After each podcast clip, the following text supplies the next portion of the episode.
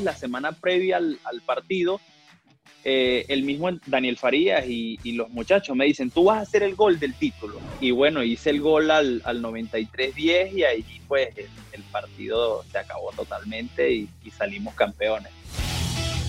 Quería ser delantero, ¿qué pasó? Quería ser delantero, sí, de verdad que quería ser delantero, era lo que quería. De hecho, profesionalmente debuté de delantero, ah. eh, pero, pero las circunstancias de la vida me hicieron ir bajando. Ya no se juega solo con, corriendo detrás de un balón, ya los grandes deportistas eh, o tienen un psicólogo, o tienen un coach, o siempre andan buscando información para, tener su mente fuerte, que, es algo que hoy en día los deportistas de élite es lo mejor que tienen, que, mentalmente son muy fuertes. Únete a esta conversación donde el proceso es la meta. Yo soy Jeremías Álvarez y esto es Conversaciones para el Éxito donde todas las semanas conversaremos con atletas de alto rendimiento para conocer cómo es la mentalidad y los hábitos de una persona élite. En ella te dejaremos herramientas, estrategias y los pasos para que sigas creciendo. Hoy tendremos a Wilker Ángel. Wilker Ángel es un venezolano nacido en Valera, estado Trujillo. Actualmente juega en la Liga Rusa de la Primera División y también en la Vinotinto. He tenido el privilegio de trabajar con él en dos Copas Américas, eliminatorias mundialistas y puedo garantizarles que es un ser humano con un corazón inmenso. Grandísimo profesional, prepárate para una conversación poderosa con Wilker Ángel. Pero antes de empezar este episodio, quiero hablarte de la certificación internacional de coaching deportivo que soñé por muchos años crear. Y junto a José Manuel Pepe del Río y William Carlotti tenemos esta formación y certificación de altísimo nivel que tiene un fundamento académico profundo y además está centrada en la experiencia de muchos años haciendo coaching con resultados importantes para nuestros clientes. RCC Sport and Mentor Coach te permitirá tener una doble certificación. RCC Personal Coach y RCC Sport and Mentor Coach. Además, obtener la designación Masteris Practitioner de la International Association of Coaching. Además, RCC Sport Mentor Coach tiene el aval de Florida Global University. Visita mi página web www.coachjeremías.com y solicita más información. Si tu mente no está en el lugar correcto, no importa qué tan bueno seas. Ahora sí, vamos con esta conversación con Wilker Ángel. Bueno, estamos más que emocionados porque vamos a iniciar otra serie de conversación para el éxito y hoy tenemos invitado nada más y nada menos que al señor Wilker Ángel. Estamos este, agradecidos con él porque se tome este tiempo para compartir con todos nosotros, de parte de todo el equipo. Y bueno, bienvenido Wilker por tomarte el tiempo, por hacernos el honor de compartir parte de tu vida, parte de tu historia aquí con nosotros. Bienvenido. No, agradecido, agradecido, como te dije, de verdad que agradecido por pensar en mí. Siempre, siempre es grato conversar contigo de verdad que, eres una persona que, genera positivismo, que, inspira a muchas personas y para mí conversar contigo es especial, así que, así que sé que será especial esta conversación y espero que, que les sirva a todos. Gracias, qué honor me hace, Wilker. Gracias, campeón. Más que el jugadorazo que eres, es el ser humano que eres, que es mucho más importante para nosotros. Así que vamos a iniciar esto y, sabes que me encanta iniciar siempre poniendo en contexto a la gente. ¿Por qué? Porque yo sé dónde tú estás, de dónde vienes y todo esto, pero hay mucha gente que te va a escuchar eh, después cuando esto lo convirtamos en un podcast también. Y quiero que, primero comiences dónde naciste y, dónde estás ahorita jugando. Sí, yo nací en, en Valera, Estado Trujillo. Ahorita, ahorita estoy jugando en Rusia. Eh, específicamente en Grozny, en el equipo Hackmack Grozny, y ya tengo cuatro temporadas aquí, así que, que, bueno, eso es más o menos, más o menos donde estoy ahorita y, y, nací en, en, Valera. Qué bueno. Y ya te aclimataste, ya el frío para ti es, es natural, normal. No, yo no, no lo veo normal. Eh, ya uno sí se, se adapta un poco, pero de verdad que el frío aquí es, es increíble. De verdad que las temperaturas son, son impresionantes. Tendrías que, que vivirlo para, para, para, sentirlo, porque de verdad que si te lo cuento no me lo crees, es una locura. Pero, pero de verdad que ya teniendo cuatro años aquí me he sentido muy cómodo y, y también en la liga me he adaptado muy bien. Así que creo que, voy excelente. Qué bueno. ¿Y el idioma? El idioma también. Para tener cuatro años, creo que debería de hablarlo correctamente, pero el ruso, el ruso no comparte mucho, así que es complicado. El tema con los rusos es un poco complicado porque nosotros los sudamericanos somos más de conversar, de, hacer una sobremesa, de, de, simpatizar más y los rusos no. Entonces el tema del idioma se complica un poco y, pero sí que, sí que manejo muchas palabras. En el campo sí me siento eh, como pez en el agua y, eso es lo más importante. Bueno, este, me di cuenta solamente con nombrar, eh, eh, decir el nombre del equipo, que para mí es complicado. Nada más el nombre del equipo.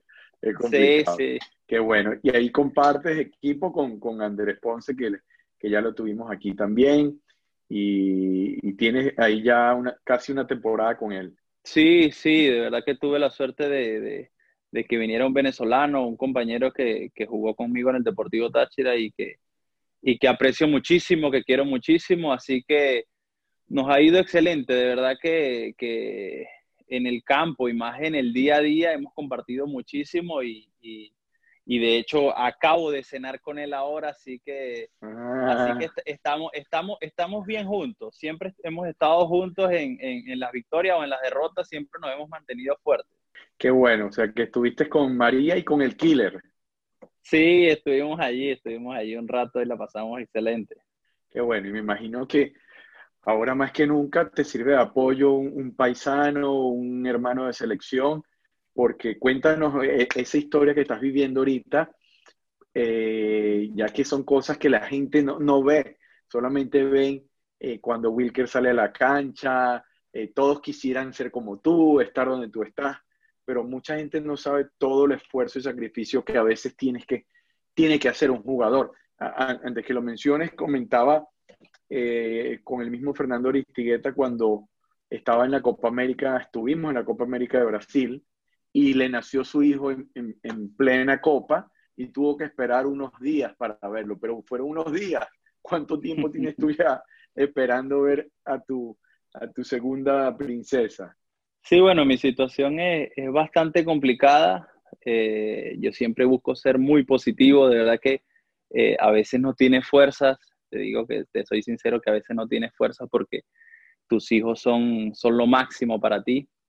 Yo tengo casi cuatro meses que, no veo a mi hija, no la conozco eh, y, ha sido súper complicado. De hecho, yo soy una persona muy familiar y, amo a mi familia, así que me encanta estar las 24 horas con mi familia y, no poder conocer a mi hija, imagínate lo que, lo que se siente. Pero, pero bueno, a pesar de todo eso, pues le pido a Dios que nos reúna muy pronto eh, le pido mucha fortaleza y, me mantengo fuerte en, el amor y en, pensar que el día va a ser mañana. Siempre estoy con la esperanza de que será mañana el día cuando nos reunamos. O sea, vas día a día, Wilker. Oye, eh, eh, Wilker, ¿por qué fútbol? Porque creo que porque me lo inculcaron mis padres. mis dos hermanos, tengo dos hermanos y siempre se fueron por el fútbol. Así que cuando nací me imagino que lo primero que me dieron fue un balón y cuando lo vi me enamoré. Así que creo que desde que, desde que tengo uso de razón o desde que me pusieron el balón en mis manos ha sido fútbol, ha sido 100% eh, fútbol. ¿Comenzaste dónde? ¿En Valera? Comencé en Valera, sí, comencé en Valera en una escuela llamada Don Bosco Fútbol Club mi madre y mi padre me dicen que comencé a los tres años, así que ya tengo bastante rato jugando al fútbol.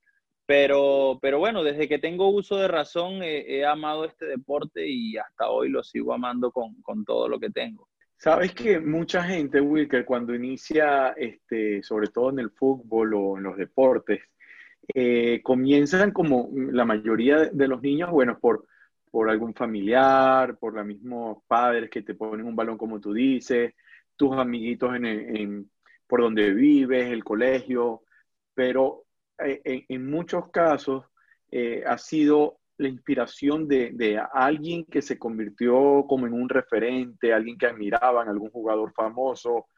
Eh, este, ¿Hay así en tu vida alguien, este, hay algún jugador que tú viste jugando y dijiste, esto es lo que yo quiero ser? bueno, yo, yo siempre admiré a, Ronaldo, el gordito toda mi vida, toda mi vida quise ser delantero, de hecho me peinaba igual, me cortaba el cabello igual, eh, esa fue mi inspiración. Después eh, crecí viendo al Real Madrid de los Galácticos, donde jugaban un fútbol increíble, tenían estrellas increíbles y, y me fui enamorando mucho más del fútbol en base, en base a todos esos futbolistas como Beckham, como Zidane, eh, todos esos futbolistas de verdad que, me hicieron amar más este deporte. ¿Quería ser delantero? ¿Qué pasó? Quería ser delantero, sí, de verdad que quería ser delantero, era lo que quería. De hecho, profesionalmente debuté de delantero, ah. eh, pero, pero las circunstancias de la vida me hicieron ir bajando. Y, y después fui volante 5, eh, jugué también muchas veces de lateral derecho hasta que llegué a Central, pero, pero algo que sí tuve fue que eh, yo tenía muchas ganas, muchas ganas de crecer en lo que fuera. Yo no sé si hubiese sido portero, o sea, yo, donde me decían, yo siempre levantaba la mano, tú juegas de central, yo juego de central, tú juegas de lateral, yo juego de lateral. Así que, así que creo que esa ha sido una de las cosas que me mantiene hoy aquí, que, que siempre he estado dispuesto a, a equivocarme en donde sea y, y al final terminé siendo central y, hoy estoy agradecido de, serlo. Qué bueno, qué bueno eso que dices de eh, dispuesto a equivocarme en lo que sea, pero detrás de eso está el atreverte, el atreverte y, y la única manera es, eso, intentándolo, sin, sin eh, tener ningún miedo al fracaso. Fíjate que mucha gente, a veces las decisiones que tomamos son más por evitar que nos ocurra algo negativo que por buscar algo positivo. Es impresionante, o sea, a veces es más, este, podemos hacer hasta un esfuerzo mayor por evitar algo que por buscar algo. Sí, sí, totalmente, totalmente es así. Eh, yo de verdad que, que, siempre he vivido con esa filosofía de, de, hecho, cuando llegué en Táchira, también me tocó jugar en todas las posiciones. Jugué delantero, jugué lateral y me decían, ¿no te da miedo? O sea, en ese tiempo, bueno, Táchira siempre ha sido de, una de las barras más complicadas del país y la presión es, es increíble que se vive allí. Entonces, compañeros me decían, no te da miedo equivocarte, o sea, no te da miedo jugar de lateral y que te equivoques. Si, me diera miedo, no estuviera aquí, o sea, no hubiese venido a este equipo, porque yo venía de un equipo modesto como Trujillanos y saltar a Táchira era como, o sea, la misma gente cuando me iba a Táchira me decía como que, te vas a Táchira en serio. O sea, ahí es difícil, ahí sí es de verdad, o sea, ahí sí es complicado. Y yo creo que he vivido siempre con, esa, con ese riesgo de decir, bueno, me voy a arriesgar, porque, porque es lo que nos hace, nos hace estar aquí. Imagínate vivir, vivir con miedos a, a, morir. tenemos que arriesgarnos, porque la, la, vida es para intentarlo. Así que siempre he vivido con esa filosofía de, de, de arriesgarme, pase lo que pase, porque al final eh, eh, cuando se consiguen los éxitos es cuando más te arriesgaste y dijiste, o sea, valió la pena el, esfuerzo. Oye, pero ¿de dónde, ¿de dónde sacas tú eso? O sea, ¿dónde aprendiste a tener esa, esa actitud, esa mentalidad? No, yo de verdad que eh, he sido una esponja todo el tiempo. Eh, siempre he intentado eh, ver espejos en la gente. Siempre he intentado ver a la gente como un espejo y, y, ver en cuál me quiero ver yo siempre, siempre le decía a mis hermanos que fueron un espejo para mí. Mis hermanos jugaron profesional mucho antes que yo y, tuvieron muchos aciertos y también cometieron muchos errores. Y yo miré esos errores y dije, no, yo no voy a cometer estos errores, ya yo los vi, ya eh, eh, no sé, tonterías como hacerse un zarcillo o alguna otra cosa, o, o sea, eso yo no lo quiero para mí. Entonces siempre, siempre intenté eh, eh, eso, contagiarme de, lo positivo y, creo que eso es lo que me ha mantenido hasta aquí. También, obviamente, los valores que vienen de casa. de verdad que he tenido unos padres que me han inculcado unos valores impresionantes y, siempre he vivido con la filosofía que, es más importante ser, ser buena persona que, ser exitoso. Así que siempre creo que también es, gracias a mis padres. Total, totalmente. Este, se enfocaron más en el ser que en el hacer y el tener. O sea, la clave está ahí. Qué bueno, qué bueno ver eso. Ah, ¿Inicias en Trujillanos con qué edad?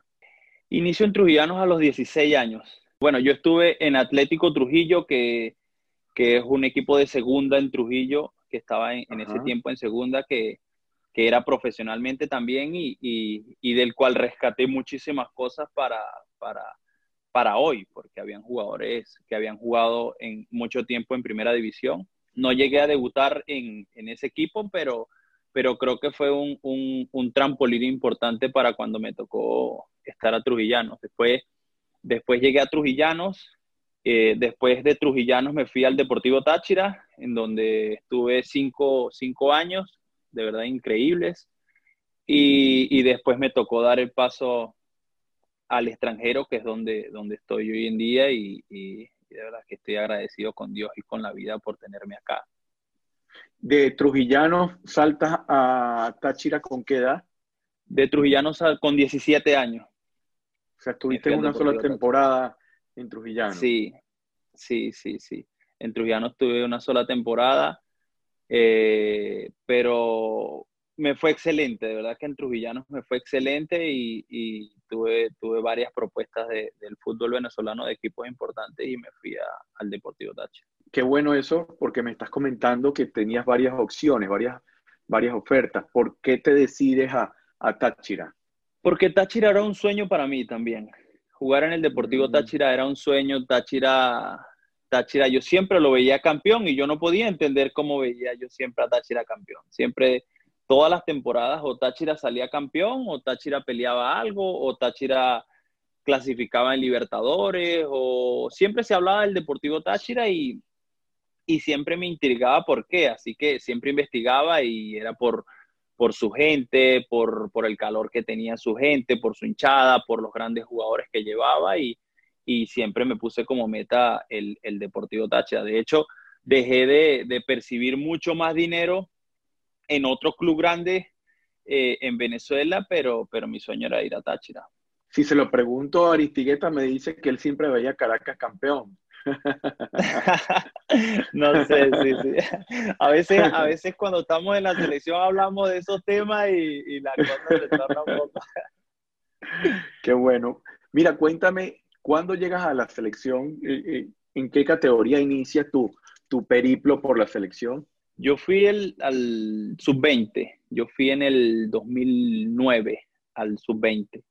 Sí, en el 2009 fui al, al sudamericano sub-20 que no era mi categoría, de hecho ni me lo esperaba. Yo en Trujillanos ya había jugado una cierta cantidad de partidos y, me había ido excelente y me convocan a la selección, faltando tres meses para ir al sudamericano, donde eran dos categorías mayores y, y, me llevan. Yo de verdad que yo recuerdo que el, en el último módulo los compañeros ya hacían planes, ¿no? Vamos a hacer esto, vamos a hacer aquello en el sudamericano y yo estaba como que, o sea, estoy en la selección, lo estoy disfrutando, me estoy entregando, pero va a ser complicado que vaya.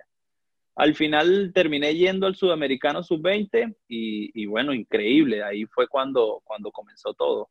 O sea, estuviste en esa generación, en la primera generación mundialista no, en, en, el año siguiente estuve, estuve con, Alexander González, con Fernando Aristigueta, estuve ¿Ese con 2000 qué? Ese es 2010, sí. Ah, 2010-2011. Sí. sí, 2010-2011. Sí, sí, sí, la 2009 fue la de la mundialista, sí. Estuve 2010-2011. Ya, ya ahí me, me había perdido. Oye, qué bueno, ahí arrancaste ya en la selección y, ahí arrancó ya tu ilusión por, por vestir la, la vino tinto. Sí, totalmente, sí, sí. Qué bueno. Mira, y eh, cuéntame de, quién guió tus pasos ya estando en, Táchira, qué jugador eh, te arropó para, ayudarte a, adaptarte al fútbol tachirense y, a consolidarte. Bueno, yo tuve mucha suerte porque, porque llegué a un grupo muy grande, un grupo eh, muy veterano, con muchísima experiencia, con mucho recorrido en, en el fútbol nacional y en el fútbol del extranjero. Así que eh, yo creo que todos, sería, si nombrar a uno, eh, sería, estaría mal dejar por fuera a los demás, porque creo que, que, todos me ayudaron, entre Gerson Chacón, eh, Andrés Rouga, también tuve la suerte de, de, tener un entrenador como Jorge Luis Pinto, que desde el día uno me dijo, tú vas a ser este jugador y te voy a convertir en este tipo de jugador. Así que tuve muchísima suerte de, que me arropara todo el grupo y, de que el entrenador eh, confiara en mí desde el día uno. Qué bueno. ¿Y cuántos títulos ganaste ahí en, esos cinco años? Gané dos estrellas. Ganaste dos estrellas. Y es obvio que te, que te, voy a, ya sabes por el gol que te voy a preguntar y quiero que me cuente ese gol porque eso, eso marcó una, una historia en el fútbol venezolano, no solo en el Táchira. De hecho, en, el centro de entrenamiento que tiene Táchira, donde están las pesas, está puesto en el piso 9310, ¿no? Sí, sí, 9310. Está puesto por ahí, por todos lados, y, la gente siempre habla de eso. Cuéntame de eso. O sea, ¿cómo viviste tú eso adentro? ¿Cómo fue? de verdad que ya, ya estaba celebrando Caracas, ¿no? Sí, eso fue algo eso fue algo increíble, eso fue algo increíble.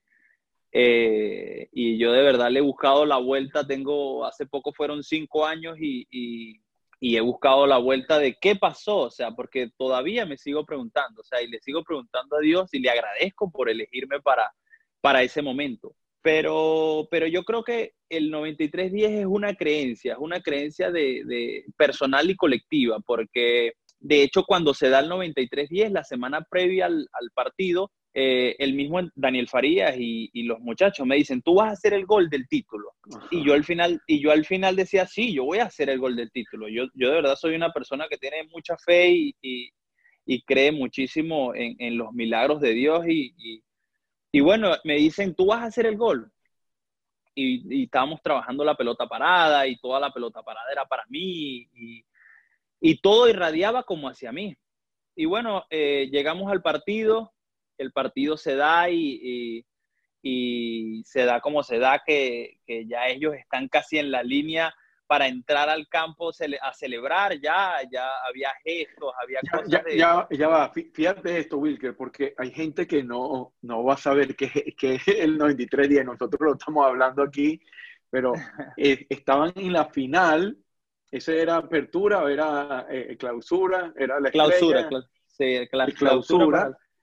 Los eternos rivales, los, más ganadores del fútbol venezolano, Caracas contra Táchira, jugando el partido de, vuelta, ¿era ese? Sí, ya era el último partido, sí. ¿El partido de vuelta cómo había quedado el de ida?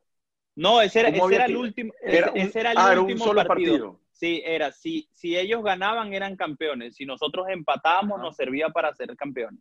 Ah, ok, por eso. Y entonces el partido estaba ganando Caracas. O sea, ese, ese 2 a 1. Ese era el partido para ganar el torneo corto, no era el partido para ganar la estrella, era para ganar el torneo corto. Perfecto. Y ellos estaban ganando Caracas y estaban ganando 2 a 1 ellos. Sí, ellos estaban ganando 2 a 1 y, y nos fuimos al, nos dieron cuatro minutos de reposición. Quedaron, quedaban ya ellos estaban con las franelas y todos celebrando ya. No, ya, ya estaban en la línea y la gente, ya se sentía que la gente te estaba como arropando, o sea, que se iba a desbordar el, estadio. Y, bueno, al final, eh, los últimos cinco minutos me, decidimos los, los defensas irnos al ataque. Estábamos muy convencidos. De hecho, eh, antes de esa jugada tuve un cabezazo que me saca Baroja increíble, que todavía lo veo y digo, o sea, tuve una jugada y yo digo, o sea, se nos tiene que dar. Nosotros tuvimos muchas opciones y decíamos, entre todos decíamos, se nos tiene que dar, se nos tiene que dar, vamos, vamos, vamos. Bueno, al final lanzan un balón largo, Gerson lanza un balón largo, Juber de, de chilena la mete de centro y estoy yo en el, en el, en el área, o sea, totalmente solo. Yo me sentí mm. solo. después, después que vi el video, es que sentí que había alguien a mi lado. Yo me sentí como que Dios me mandara la pelota y mete el gol. O sea, fue como que todo, todo se detuviera. Fue una cosa de verdad que, que me emocionó y todo porque fue algo impresionante. Y, y bueno, hice el gol al, al 93-10 y ahí pues el, el partido se acabó totalmente y, salimos campeones. ¿Qué aprendiste de eso? No, aprendí a, no rendirme nunca, a no rendirme nunca porque, porque el partido no acaba hasta que el árbitro pite. Aprendí a, de hecho, ese gol, ese gol fue un gol que busqué mucho porque, porque yo siempre quise ser, yo había sido campeón con Táchira de, de una estrella cuando llegué, pero siempre quise ser protagonista, no porque hiciera el gol, sino porque jugara, jugara la mayoría de los partidos, fuera un referente del equipo y, siempre trabajé para, para, un gol como ese. Así que, así que cuando hice el gol, de hecho hago un sprint como, no sé, si ponían a Usain Bolt a mi lado, yo creo que le competía, porque fue increíble el sprint, pero fue como liberarme de, de presiones y de, y de, y de algo que busqué muchísimo. Así que, que creo que me enseñó a, no rendirme y, todavía lo, lo, llevo conmigo. Qué, qué, grandioso, fue fabuloso esa. Este, toda la gente que lo vivió ahí, imagínate cómo el Caracas estaba tan eufórico y, y lo silenciaste totalmente, ¿no? Impresionante eso. Eh, Después de ahí, ¿ya pasas al fútbol extranjero o todavía eso fue después? No, todavía me quedé una temporada más, sí, todavía me quedé una temporada más. Porque... ¿Qué es lo más...? Ajá, dime. No, porque en Táchira no fue fácil salir. Eh, no, me costó muchísimo salir por, por muchas circunstancias. Eh, y, bueno, yo al final estaba tratando de, hacer todo lo que tenía en mis manos y, esperando que Dios lo hiciera en cualquier momento. Y, y bueno, la siguiente temporada me dio la oportunidad de salir y ahora estoy aquí. Bueno, ahora que lo recuerdo, creo que tú sales después de la Copa América Centenaria. Sí, es donde nosotros nos conocemos, por cierto. Sí, sí. Qué bueno. ¿Qué, ¿Qué, anécdota tienes de esa copa que es donde nosotros iniciamos a, a trabajar en, en, la selección? Uf, muchísimas, muchísimas. De verdad recuerdo, de hecho no es porque, porque estemos conversando ahorita, pero, pero recuerdo, recuerdo todas tus charlas, eh, recuerdo cuando subimos las escaleras. Recuerdo todo, recuerdo todo de ¿La escalera de qué? Para que la gente sepa. Acuérdate que tú y yo lo sabemos, pero ellos no saben. Cuando, donde Rocky sube, que está la estatua de Rocky Balboa. En Filadelfia, en Filadelfia. Sí, en Filadelfia. Recuerdo también la charla que nos diste hablando sobre el, perro de Rocky, que le tocó venderlo y todo eso pero todo, tengo demasiadas anécdotas de, de, allí porque, porque de verdad que, bueno, tuve la oportunidad de, de conocerte, de que trabajáramos eh, juntos y, y, de aprender muchísimo. Sí, eso es inolvidable, eso, de hecho, lo comentaban otros compañeros tuyos que hemos, que hemos hablado, esa, eso fue mágico.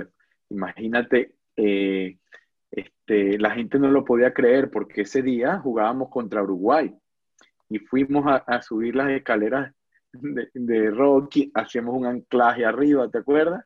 Sí, un anclaje arriba después de subir las escaleras y vamos y le ganamos a Uruguay eliminándolo de la Copa, o sea, nada más y nada menos.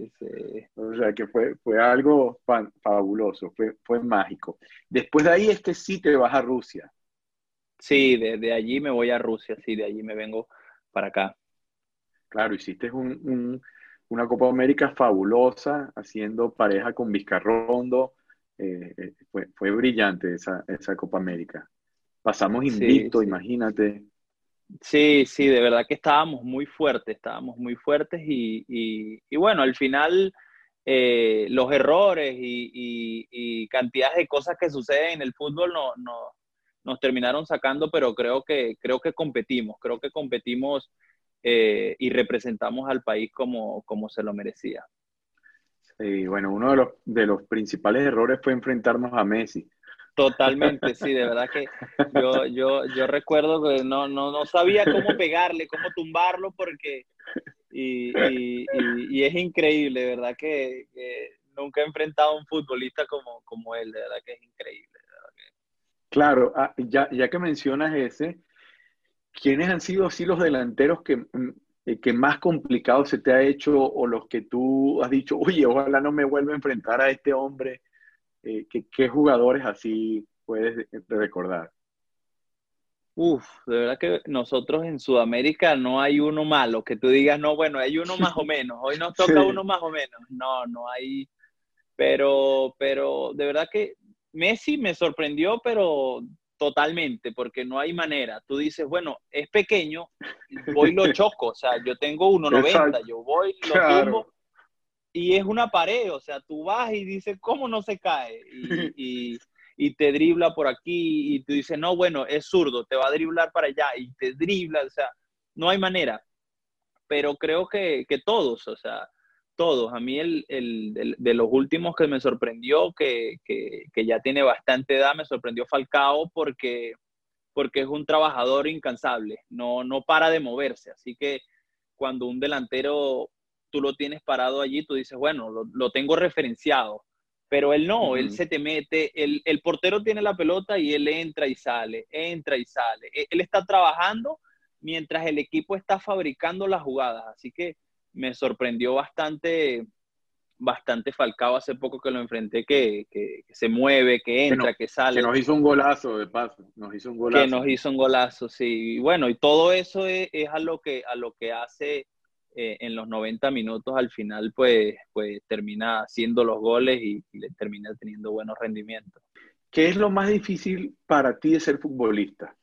Para mí lo más difícil es, es el tiempo que he perdido eh, de disfrutar de mis padres, de, disfrutar de, todo lo que vivía cuando era pequeño, porque para mí mi etapa más, la etapa más feliz de mi vida ha sido cuando vivía en, en el barrio El Milagro, en Valera, donde no tenía nada, donde eh, jugaba con piedra de 7 de la mañana a 9 de la noche y, era súper feliz. No comía en todo el día y, comía en la noche, dormía y al otro día era, era lo mismo. Así que creo que ha sido ese tiempo, esas conversaciones con mis padres, ese tiempo con mis hermanos que unos les ha tocado vivir en otro país. Eh, creo que eso, eso ha sido lo más difícil de, de ser futbolista, porque al final dices, no, el sacrificio que se hace, y yo creo que no, porque esto es algo que amamos, esto es algo que haríamos si no nos pagaran. Así que creo que es ese tiempo que se pierde y, que no vuelve, porque el tiempo pasa y, y, tus padres no sabes hasta cuándo los vas a tener, así que creo que es ese tiempo. Y yo creo que este, tú lo estás evaluando ahora mejor, sobre todo porque eres padre también porque mientras que uno no lo es, y yo recuerdo mi papá me decía eso, espérate que seas papá. Y yo, uno no lo entendía hasta que después ya uno es padre y uno, wow, ¿verdad? Qué, qué esfuerzo, ¿no? Eh, yo, mi, mi, mi hijo eh, juega también en, en, una academia aquí en Margarita y todo ese tema, pero yo veo los papás de otros, de otros amiguitos de, de mi hijo que se apasionan de una manera y quieren que su hijo sea futbolista y dale. Y yo por dentro digo, oye, sinceramente me apasiona esto, pero yo no quisiera que, él lo fuera, porque eh, eh, yo sé este, ese tiempo que se, que, se pierde, como tú dices, que eh, no sé si la palabra correcta sea perder, pero no, no, lo, no lo vamos a recuperar más y en muchos casos te tienes que ir muy temprano de tu casa. Y no, no es fácil eso. Y aunado a eso, este, no, no hay garantía de que tengas éxito. Entonces, imagínate invertir ese tiempo sin garantía de éxito y después igual no logras consagrarte o no logras este, llegar al fútbol eh, profesional e internacional, entonces es, es, complicado recuperar eso. Entonces, este, me gusta hacer estas conversaciones y por eso se llama el proceso como camino del éxito, porque la gente se enamora ahorita del resultado tuyo. Dice, uy, yo quisiera estar donde está Wilker, imagínate ser jugador de selección, viajar, estar, estar en Europa, pero oye, todo ese proceso es lo que la gente no, no, no se da cuenta. Sí, estoy totalmente de acuerdo contigo. Y, y también eh, para agregarte eh, a todo lo que dijiste, que que bueno, nos toca madurar muy rápido porque hoy en día ya a los 15 años te toca estar en un plantel y ser un profesional, te toca ir, te toca hacer lo que hace el mismo que tiene 32, el mismo que tiene 35, así que te toca madurar muy rápido y, y te toca aguantar presiones, te toca vivir estrés, te toca vivir muchas cosas que la gente te hace sentir porque hay que ganar, porque hay que buscar un resultado, así que te toca, te toca madurar muy rápido y te toca perderte esas etapas de, de, 14 a 17, de 17 a 20 años que podrías estar eh, con amigos o yendo al cine o haciendo otras cosas. Pero bueno, al final son decisiones y, que tú tienes que tomar para, para tener éxito y, y, al final valen la pena. Eh, en este caso ya, eh, estando ya en la selección, y no solo en la selección, sino en los equipos que has estado. En el camerino, ¿hay, hay algún jugador que te haya sorprendido de manera positiva, que tú digas, wow, este hombre, o sea, eh, te, haya ayudado a crecer como, como futbolista solamente viéndolo? Sí, han sido muchos, han sido muchos. En Táchira, como te dije recientemente, eh, fichaba jugadores eh, de talla importante, jugadores que habían tenido recorrido importante y, y, a mí por mi posición siempre me tocaba compartir habitación con, con, los más grandes, con jugadores de 35 que tienen hábitos totalmente diferentes. De hecho, en Trujillanos me tocó jugar, eh, tener un compañero que se llama Edison Cuevas, que no lo olvido nunca porque se levantaba a las 5 de la mañana. A las 10 me estaba apagando el televisor. Me decía, no, no, no, no podemos dormir, o sea, no podemos dormir más de las 10. Hasta las 10 apagamos todo, no quiero escuchar en ese tiempo BlackBerry, teclas, nada. Eh, y, se le papá, pues. Sí, era mi papá y, yo tenía 16 años y yo, yo me, ese tiempo me acostaba súper tarde. Así que fue increíble porque él se levantaba y siempre me decía, no olvides tender tu cama, así estemos en un hotel y te la atiendan. Me decía, tiende tu cama, es un hábito que te va a ayudar a crecer. Y él se levantaba a las 5 de la mañana y, y, y él abría su ventana y se ponía a leer. Él se ponía a leer y a mí me tocaba enrollarme y seguir durmiendo hasta las 10, no sé. Entonces él siempre leía, leía un libro, leía el periódico, siempre tendía su cama, siempre salía a, a, hacer algo y, y, lo vivía, lo vivía, lo vivía. Siempre buscaba, andaba haciendo skipping o andaba haciendo siempre algo y decía, o sea, no, yo, yo no me quiero retirar rápido, ya, ya estoy pronto y, y, yo no me quiero retirar. Y como él, eh, en Táchira tuve muchísimo, el Sergio Herrera, eh, el mismo Juber Mosquera, jugué con Javier López, un argentino que de verdad que me, me marcó mi carrera porque era un, un profesional 100% pero creo que han sido muchos, han sido muchos y, y, de todos he intentado siempre ir, ir, rescatando, ir rescatando hábitos y rescatando cosas para, para el crecimiento personal. ¿Qué tan, ¿Qué tan importante ha sido para ti ese entrenamiento eh, invisible, ese entrenamiento mental, emocional, este, eh, para tu carrera? ¿Qué tan importante? ¿Qué tanto lo valoras? Uf, ha sido súper importante porque todo está en la mente. Me he dado cuenta que todo está en la mente. Te puede curar, te mantiene alegre, eh, te mantiene fuerte. Así que creo que es súper importante porque hoy en día ya no, ya no se juega solo corriendo detrás de un balón. Ya los grandes deportistas eh, o tienen un psicólogo, o tienen un coach, o tienen alguna persona, o siempre andan buscando información para, para tener su mente fuerte, que, que es algo que hoy en día eh, creo que, los deportistas de élite es lo mejor que tienen, que, mentalmente son muy fuertes. Así que creo que hoy el fútbol no se trata de, decir, oh, qué bien lo hace Messi, o mira a Ronaldo, o mira este, mira aquel, sino son jugadores que, que en base a lo que hacen físicamente y a, y a la mente que tienen, son lo que son. Así que creo que es súper importante. Pero ¿en qué momento de, de tu carrera tú concientizas eso, Wilker? ¿Por qué te hago esta pregunta? Porque este, tú conversas con, algunos compañeros tuyos o, no solo en, tu equipo, en selección, en otro lado, te lo digo porque también estoy en, el área eh, este, eh, contigo, eh, en, esa área, y converso a veces con algunos que, que, que no le ponen tanta tanta importancia como tú lo estás eh, diciendo. Y, te lo digo por lo siguiente. Hay algunos que eh, prefieren este, invertir de repente en una cartera espectacular que invertir en una capacitación, en, un coach, por ejemplo. O sea, valoran más esto que, que el entrenamiento mental. ¿En qué momento tú te das cuenta de eso? No, yo creo que eh, uno, uno mira sus capacidades. Hay gente que, cree que el talento le va a durar toda la vida. Yo, en mi caso, yo nunca me he sentido una persona talentosa.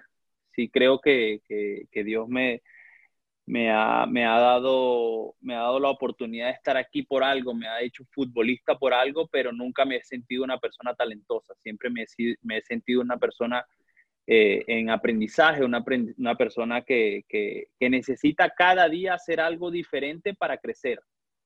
Así que creo que personalmente eh, yo lo he tomado como, como un hábito, eh, el tema mental, el tema de la meditación, el tema de, de, ver qué hacen los grandes deportistas, por qué, por qué Rafael Nadal, por qué LeBron James, por qué Michael Jordan, por qué este hacían esto y, y tomarlo para mi vida personal porque creo que, eso es lo que me ha mantenido estando, porque en, mi etapa de, inicio tuve muchísimos compañeros que fueron mejor que yo, pero no eran más constantes que yo.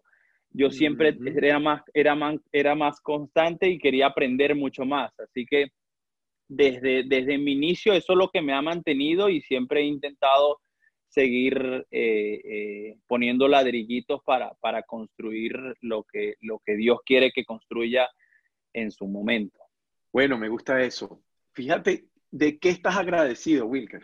¿De qué estoy agradecido? De todo, de todo, de todo. De verdad que estoy agradecido de la vida. Estoy agradecido de que, de que Dios no se cansa conmigo. Le digo todos los días, no te cansas de, de, de bendecirme, de, de llenarme de felicidad estoy agradecido de, mi familia, estoy agradecido de, la persona que me convierto cada día, de la persona que decido ser cada día. Mientras más grande me voy poniendo, eh, eh, estoy más agradecido de poder respirar, que a veces no, no, no, no, no, agradecemos de poder respirar, de poder mirar, de poder caminar. estoy agradecido de hacer lo que me gusta, lo que amo. Eh, de verdad que yo soy un agradecido de la vida. Eh, siempre que me veo en, situaciones donde, donde mucha gente quería estar, digo, wow, qué agradecido que, soy. O sea, tengo que ser agradecido por lo que tengo. Así que yo de verdad que soy de los que le agradece todos los días a Dios por despertar, por dormir, por comer eh, y por el día. Soy, soy un agradecido de, tener tanto y, y, a veces de dar tan poco, porque a veces damos damos tan poco a Dios de, todo lo que Él nos da. Así que, así que soy un agradecido de, todo. Si no hubieses sido futbolista, ¿a qué te hubiese gustado dedicarte?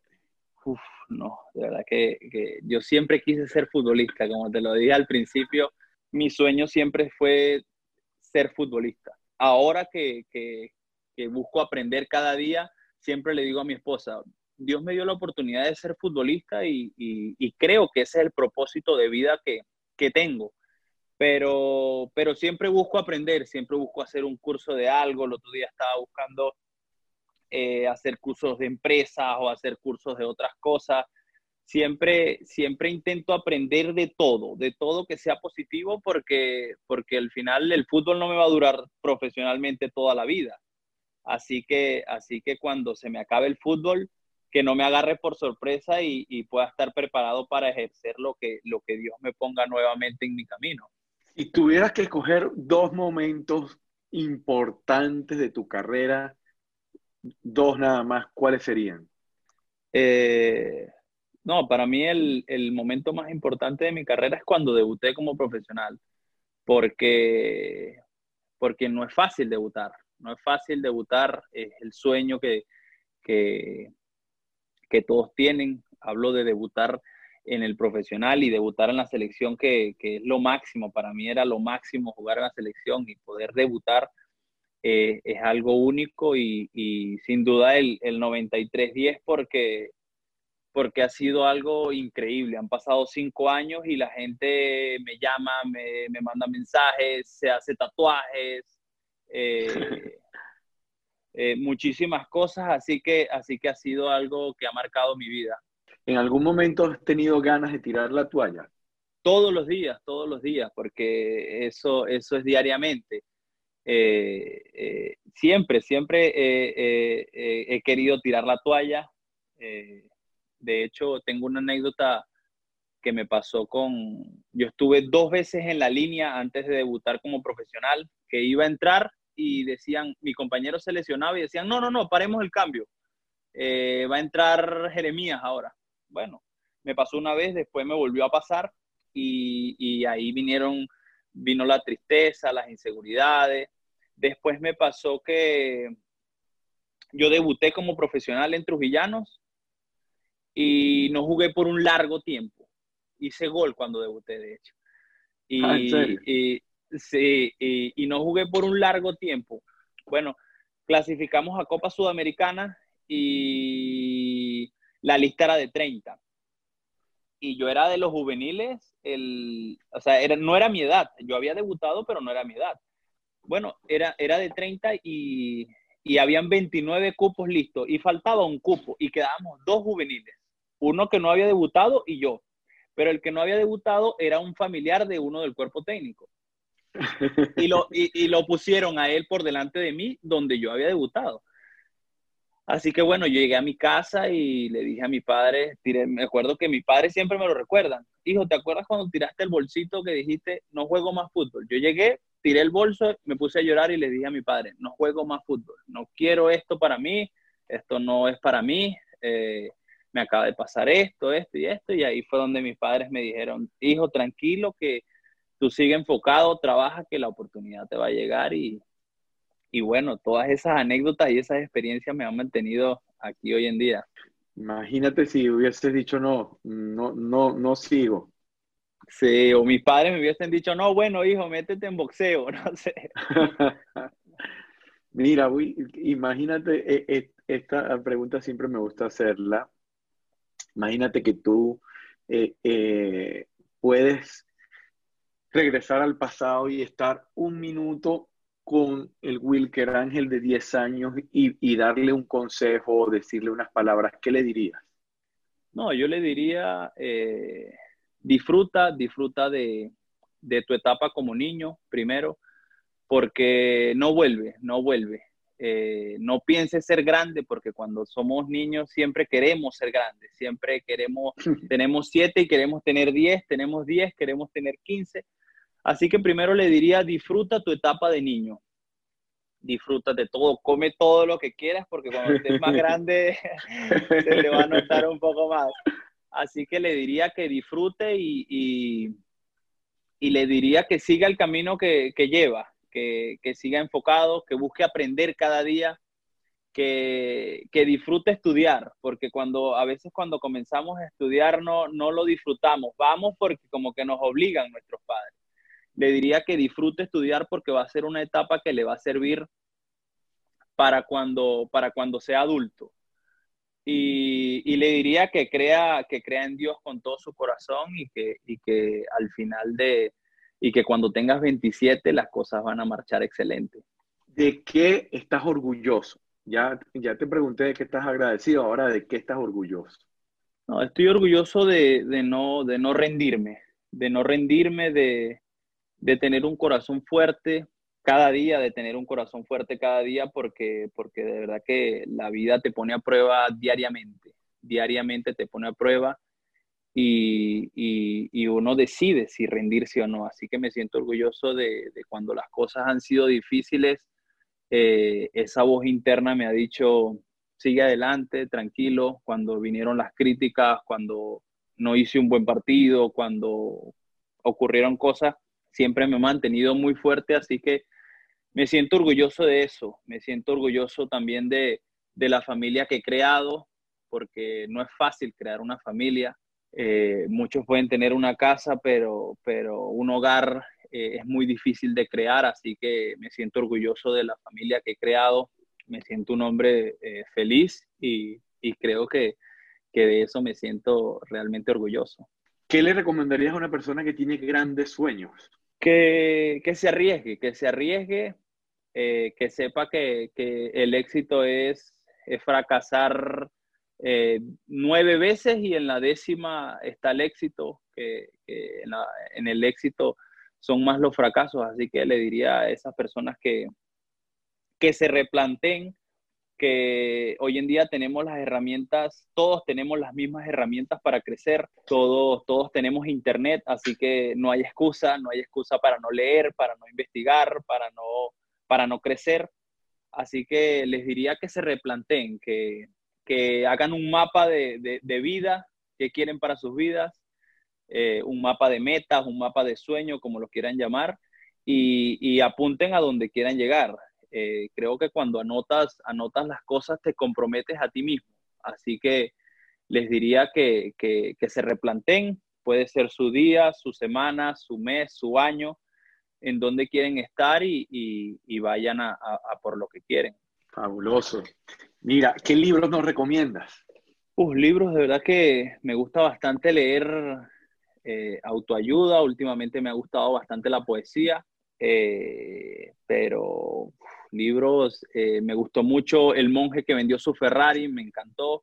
Hace poco me leí uno también de James Allen, Cómo piensa el hombre, un libro muy corto y muy, muy, muy importante.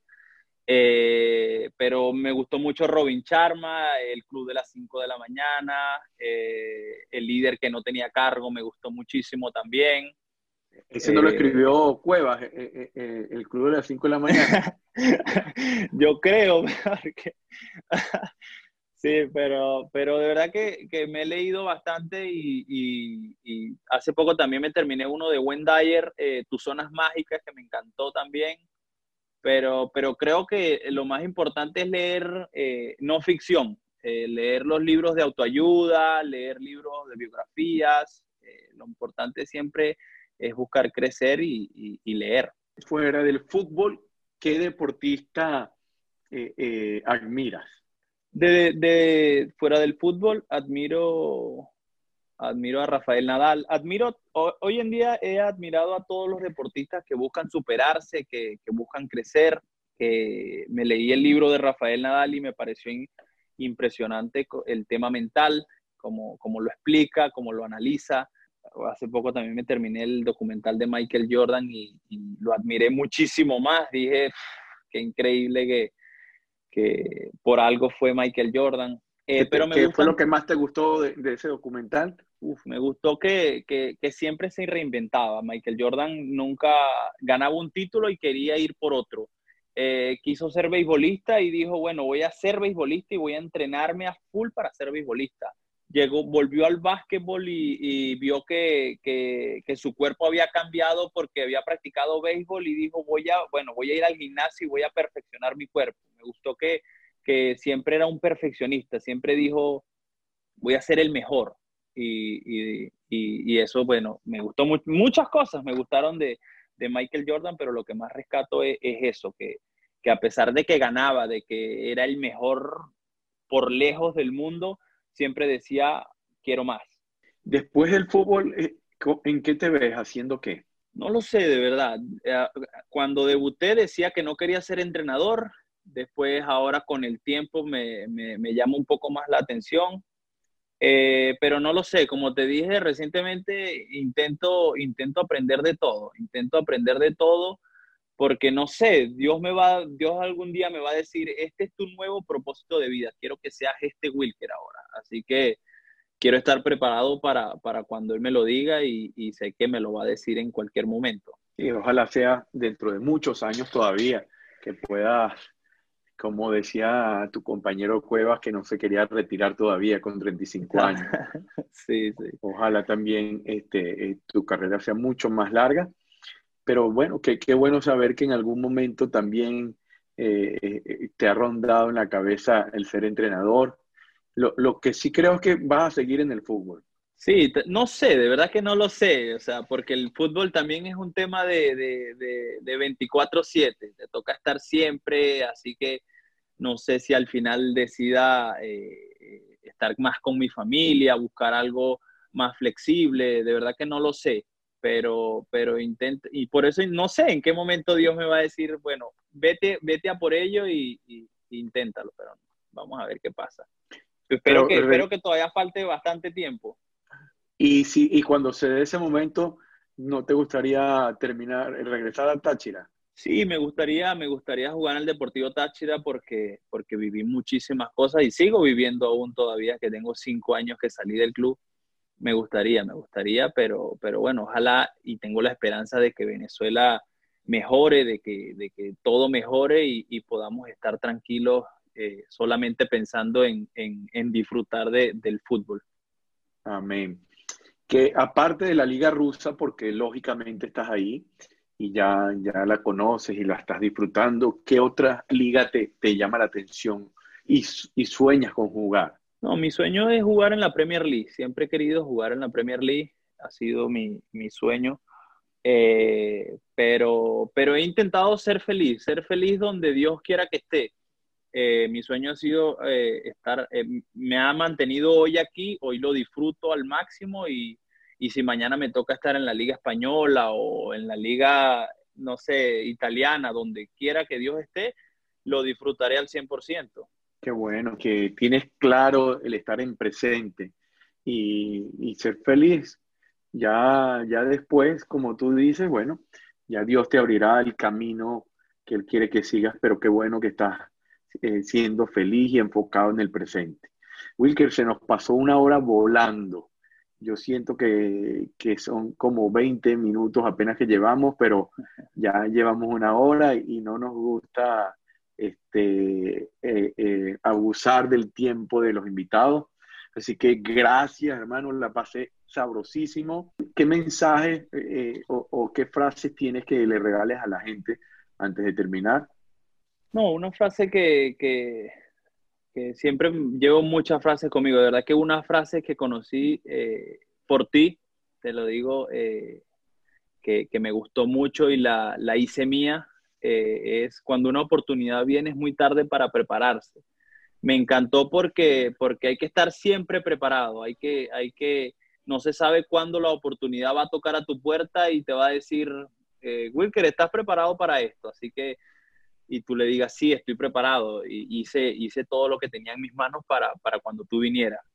Así que creo que ha sido una de mis frases favoritas y un mensaje es que, es que, bueno, que como yo estoy aquí viviendo mi sueño, todos, o sea, todos nacemos igual, todos tenemos las mismas oportunidades, tenemos el mismo tiempo en el día, todos, todo es cuestión de hábitos, es cuestión de mente, es cuestión de, de creerse, de verdad que, que, que, vas a lograr eso por lo que Dios te trajo a este, a este planeta y, y, y nada, disfrutar, disfrutar de, de las adversidades, de las victorias y, y, de la vida, porque, porque de verdad que la vida es para disfrutarla en, su máxima expresión. Grandioso, Wilker. Gracias, papá. Te quiero mucho, te respeto un montón y sabes que estamos dispuestos para lo que te podamos servir siempre. Y sabemos que para ti el presente es maravilloso, pero sé que el futuro es brillante para ti. Sí, no, de verdad agradecido por, por esta conversación. Eh, conversaciones que valen la pena y, que, que, durarían 3, 4, 5 horas y, serían como 10 minutos. Así que me la he disfrutado, te agradezco muchísimo por lo que haces, de verdad que, eres de esos seres humanos que, necesitamos en esta tierra, esos seres humanos que, buscan el crecimiento de otros seres humanos y, te felicito por tu trabajo. eh, te agradezco por, por hacerlo y, te agradezco por, por, pensar en mí para conversar y, estoy también siempre a la orden cuando, cuando necesites cualquier cosa o cuando quieras conversar nuevamente. Te mando un abrazo, deseo todo lo mejor de, de Dios para ti, para tu familia, eh, que todo lo bueno de la vida siga irradiándote y siga, y siga llenándote y, y, espero verte muy pronto y, que conversemos otro rato. Amén, así va a ser. Le mando un saludo a, a toda mi familia, a toda la gente de Valera, de verdad los, los extraño muchísimo, los quiero muchísimo, me alegra que, que me puedan escuchar, espero, espero verlos muy pronto. Y, a toda la gente que se conectó, a toda la gente que se conectó, que pasó este rato agradable, espero que, que, les sirva para su vida, que, les sirva como motivación para, intentarlo, para arriesgarse y para, y para ir por aquello que, Dios los trajo a este mundo. Todos, todos podemos ser exitosos y, decidimos ser exitosos en, el día a día. Así que les mando un abrazo, muchas bendiciones y todo lo mejor y un abrazo gigante nuevamente, Wilker. Dios te bendiga y más temprano que tarde vas a estar reunido con tu bella familia. Así será con el favor de Dios. Te mando un abrazo igual. Cuídate mucho. Disfruté mucho de esta conversación con Wilker Ángel, no solo por el gran profesional que es, sino por la grandísima persona que es.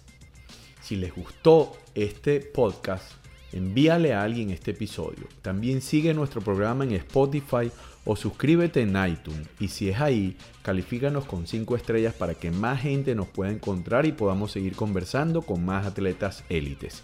Sigan nuestra cuenta en Instagram, arroba coach Jeremías o arroba C para el éxito y comenta esta conversación. Eso fue todo por hoy. Quien les habló Jeremías Álvarez. Te deseo una feliz semana. Este episodio es presentado por el modelo Crack, un modelo de acompañamiento emocional y mental para jugadores, directores técnicos y líderes deportivos. El modelo Crack ha sido creado en un marco para construir culturas de alto rendimiento que se centran en el entrenamiento de la mentalidad individual para ser un catalizador positivo y exponencial del colectivo. Visita mi página web www.coachjeremías.com o escriban directamente al correo info.coachjeremías.com. En la producción de este espacio, Mariel Gorrín. En la edición, Claudia Cuaulo.